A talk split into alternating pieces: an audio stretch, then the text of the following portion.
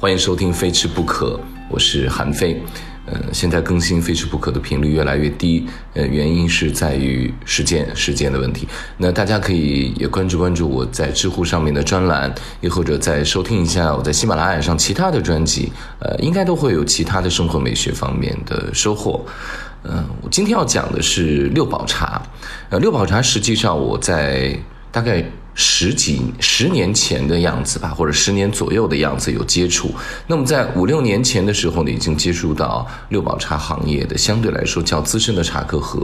呃研究六宝茶的专家和经销商了。呃，为什么当时不会对这个茶有太多感冒呢？是因为当时正在迷恋于喝高香度的茶，比如说岩茶啊，比如说啊生普。很多人对六宝茶不是非常的。明朗，它到底是个什么茶？那六宝茶呢？它的原产地是在呃广西，它的茶种分类应该分类为黑茶。那么茶根据不同的发酵程度，从白茶到绿茶到红茶到青茶再到黑茶等等，呃，但这个不同的发酵程度会变成不同的茶。那么黑茶呢？比如说茯茶也是，再比如说像。呃，内蒙啊、新疆啊，喝的一些茶砖煮的，也归为这种嗯黑茶类，因为他们基本上原来也还是通过我们西北这边，嗯，以茯砖等等其他的这种作为原料来做奶茶。呃，包括呃湖南的这种有金花的这种嗯福茶也是黑茶啊，还有就是熟的普洱，因为它发酵程度足够高，也叫做黑茶。啊，那么既然它发酵程度足够高的话，它就一定是丧失了这个茶本来的新鲜的这种味道了。所以说，当你在品味到发酵程度越来越高的时候，那么你对它的新鲜度的追求就会越来越低。尽管说很多的黑茶是具备新鲜的花果香的味道，即便是陈年之后，依然还是能隐约的寻找到那种感觉，但是它一定不如。这个新茶，或者说它没有怎么发酵的茶，给你带来的这种清新的、爽口的、利口的这种感觉的。那么，我到了三十多岁哈，我突然间就有这么一个毛病，就是一个我的起居方式改变了。那我总是在四五点钟的时候会起来，无论昨天晚上睡得多晚，那我起来之后呢，要做什么？要喝茶，因为是没有胃口吃饭的，呃，发呆。然后看一些平时里不会看的那种特别偏门的刁钻的书籍，啊，有时候会写一些东西。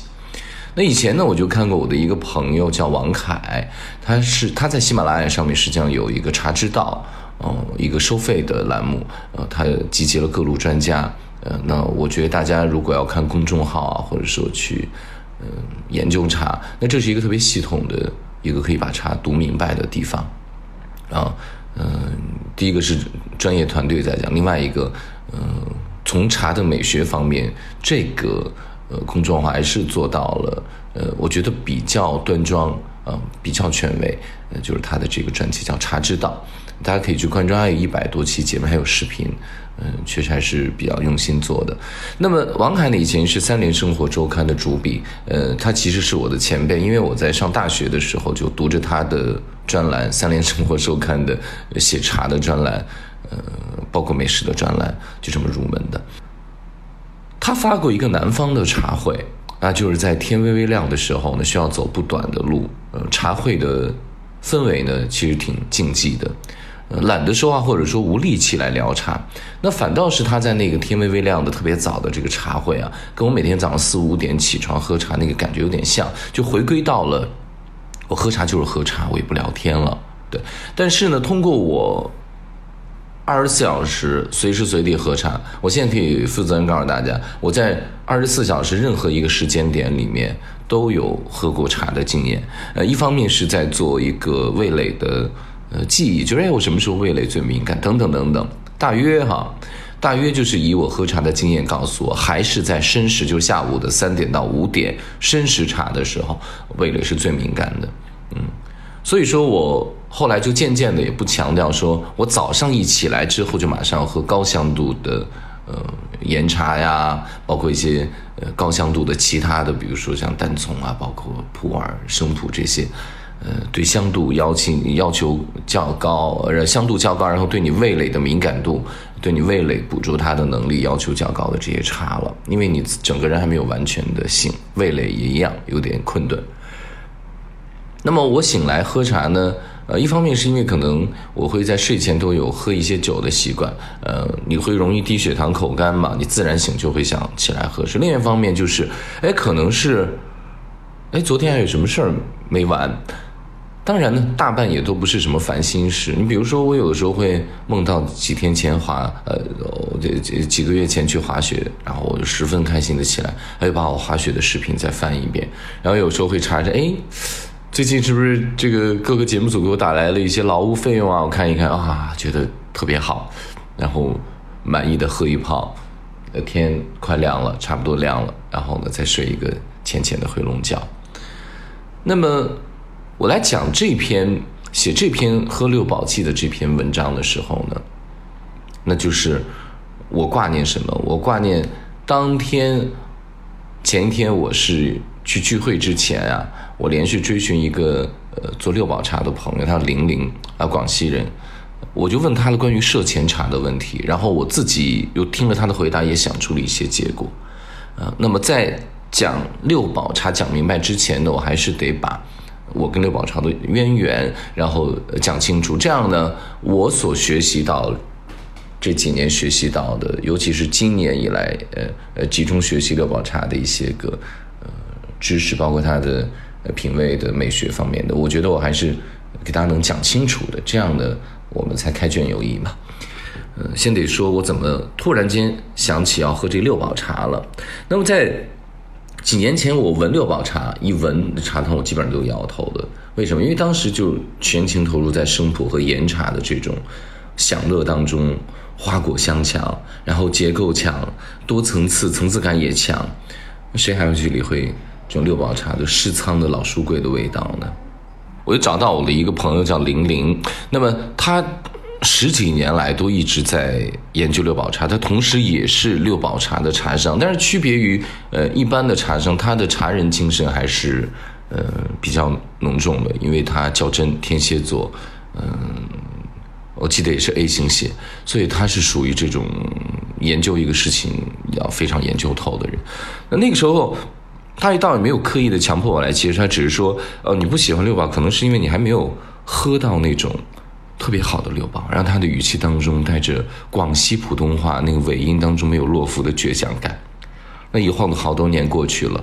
而，有一天呢，我就早上起来啊没有胃口吃东西，呃，即便是喝很老的生普，我也容易醉茶。那从客观上讲呢，我不得不在清早起来喝茶都是选择黑茶了。另外呢，我觉得我也刚好借这个机会来填饱、填补一下我对六宝茶这种知识的空白。比如说，为什么最早的马来劳工挚爱六宝？广东、香港的茶客为什么那么追逐湿仓的味道？六宝茶的新老工又会有什么样的区别？等等等等。然后呢，我又开始找到了他们，开始跟他们要一步一步的咨询，然后呢，依据我喝茶的经验，然后来进行一个对比。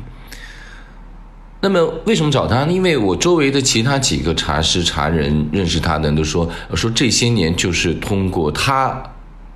把我们带上了喝六宝的正道，没有喝歪。因为六宝茶工艺当中存在的问题，或者大家在市面上见的很多六宝茶的，呃，有工艺问题的太多了，它会给大家形成一种假的、盲目的，哎，茶有参味儿，它有湿仓味道，但实际上它可能是一种。后来人工作假的工艺或者做旧让它显老的工艺，于是呢我就慢慢的喝，然后呢他也就慢慢的说。首先说一说这个摄前茶，摄前就是指的是射日之前，它可以直接对比到明前，也就是清明之前。射日要早于明前大概。半个月到二十天左右，它大概就是立春后的四五十天的样子。呃，据我了解，在唐代的时候呢，明前运制长安的贡茶，它不是明前茶，它是摄前茶。为什么？因为你如果明前采摘制作，因为当以前古代的交通不便，你从南方采茶到了长安，你这茶肯定已经。来不及了，已经是明后了，所以它一一般是摄前的那个特别嫩叶的拿来制作，然后当做贡茶送上去。那么在六堡的产地呢，农民都会在射日的时候采茶，然后炒青揉捻，经过一系列的制茶之后呢，他们会挂在他们的灶台，你知道那种农家的那种呃吊脚楼啊、木楼啊、木阁楼啊什么的，然后会挂在那个灶台的房梁下面。当然，我不确定是不是会旁边有腊肉啊，等等等等。但总之挂起来之后，这个厨房的整个烟火气息就会附着在这个茶上面。就农家茶会具备一定的淡淡的烟熏味道，淡淡的厨房的那种有一丝土腥，但是有一种类似于时间的味道。这种木锭还有一个呢，就是它挂起来且放在较干燥的地方，是为了防虫。那么有经验的茶农呢，就会在揉捻之后，把茶轻轻的堆，呃，这个堆不能太大，大概堆二十公分厚。那么这个时候茶是有温度的，等炒茶的这个温度散去之后，令人非常厌烦的恼人的那种青草的气息，就挥散许多了。我觉得这个特别像厨师炒菜，在九成熟的时候盛盘，那么最后一成呢是在出锅之后上桌之前那个过程一分半左右啊，然后两分钟时间或者一分钟时间，得靠经验，经验不同，每个农家的茶味不同，就是每个师傅他出锅时候那经验不同的二次成熟的那个效果也会有一些变化。当然呢，我们也不得不提到大气候的改变，至少。我们这一千多年以来，中国有史记载的气候变冷就有好几次。你比如说，北宋灭亡南迁，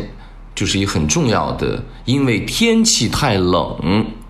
然后是一个客观因素，导致北方的主草的民族南下，让资源挤兑，因为他们到中原之后，和中原和华北的一些地方的人呢，边缘的人就开始资源挤兑了，地盘挤兑等等等等，发生了战争，所以。呃，北宋从客观上也不得不南下，因为那时候的确是上面太冷了，然后呢，北方游牧民族太冷了，过不下去，只能往南迁。所以这个设茶钱呢，也不一定在射日一定能采到，因为有的时候如果天气太冷的话，那时候树还没有发芽呢。即便是采到了很少量，那些大厂商或者香港和东南亚后来就有进口商的，他们来进出口的意义并不大。为什么？因为量太少了。所以这些涉前茶通常会有农民留着自己喝，就是我刚刚说的挂在房檐上的那一小点。然后在当地呢，一些简单的身体不适，比如说呃胃不舒服啊，有一点感冒啊，然后他们就会把这些个挂在上面的老茶抠一点，煮一煮，泡一泡来喝，就当做一个治病的良药了，嗯。这就回向了最早的茶是用来入药的一个说法了，而且呢，较早喝到中国茶的英国人，可能很多不知道这个这个偶然啊，他们也是发现茶水煮过的外科刀，然后再去做手术的时候，感染率发生极低。那因为那个时候如果感染的话，基本上就是手术本身不会让死亡，但感染让死亡的几率是非常高的。然后他们发现，哎，这感染率特低，用茶水煮过的外科刀，才广泛普及喝茶。大家认为喝了之后也可以抗菌消炎，最后呢，他们就有一个如出一辙的理由，因为他们要大量的买中国的茶，们依赖中国的茶了，他们把鸦片以同样的理由输入到了中国，这就是后来我们有虎门销烟发生的战争，香港嗯被迫嗯被割，然后呢，印度后来跟斯里兰卡就变成了这个呃英国种茶呀等等等等殖民啊一些地方。大家就这么一个关系，就跟茶都有关的。那么茶商收茶呢，不能以散茶来装船的，因为它非常费地方嘛。他们要蒸制压筐啊，我要得强调，这还第一步还不，它是双压双蒸。它第一步是一般是压筐，不会压饼，因为如果压饼的话就会很硬。但是呢，压筐之后就能够节省大量的空间。然后他们一路走一路收，到了香港或者到了一些茶叶的集散地。为了能够让味道统一，把一路收的不同的搁在筐里的、压在筐里的茶打散，打散之后呢，混合出一种、拼配出一种让大家觉得相对标准的味道之后，再进行蒸制压饼，这时候就很硬了，然后再发往马来亚等等各地，然后去销售。因为在南方，尤其是在马来西亚，一些劳工他就很很潮天气，我看过一些资料，他们就会在进矿之前就。外面煮一大锅的六宝茶，然后呢就搁凉了，或者怎么样，他就开始喝这一天的饮品，然后让他们能把这个难熬的湿热的呃这个东南亚的热天气，离赤道很近，热天气能过去。那么这个第一次压筐再打伞再蒸再压饼的这个工艺就叫做双蒸双压。再加上南方的潮湿天气，六堡茶会迅速的湿度跟温度都够，变成那种辨识度非常高的湿仓味道。我觉得这个湿仓味道里面既有老书柜打开的味道，同时也会有一些个喜欢吃槟榔朋友有一些槟榔香，也会有一些参味儿，也会有一种苔藓的气息，有的时候还会具备一种类似于喝某一种中草药的汤感。啊，那种汤的那种气息也会出现。那么现在国内的大厂呢，虽然说已经没有必要来进行这个双蒸双压了，因为它不需要到香港，它就直接在广西当地大厂就可以做出来。但是因为品味要寻找那个味道，又保留了这种工艺。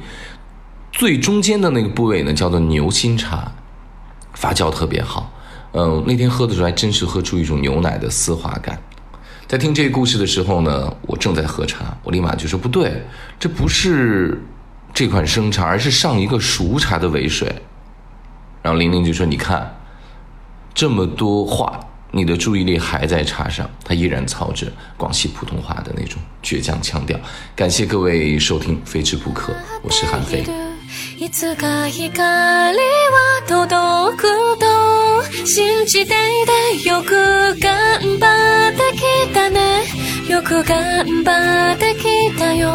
小さなその心でいろんなことを受け止めて。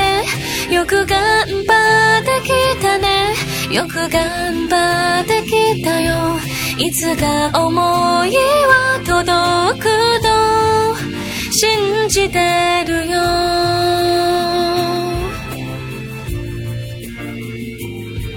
いつか光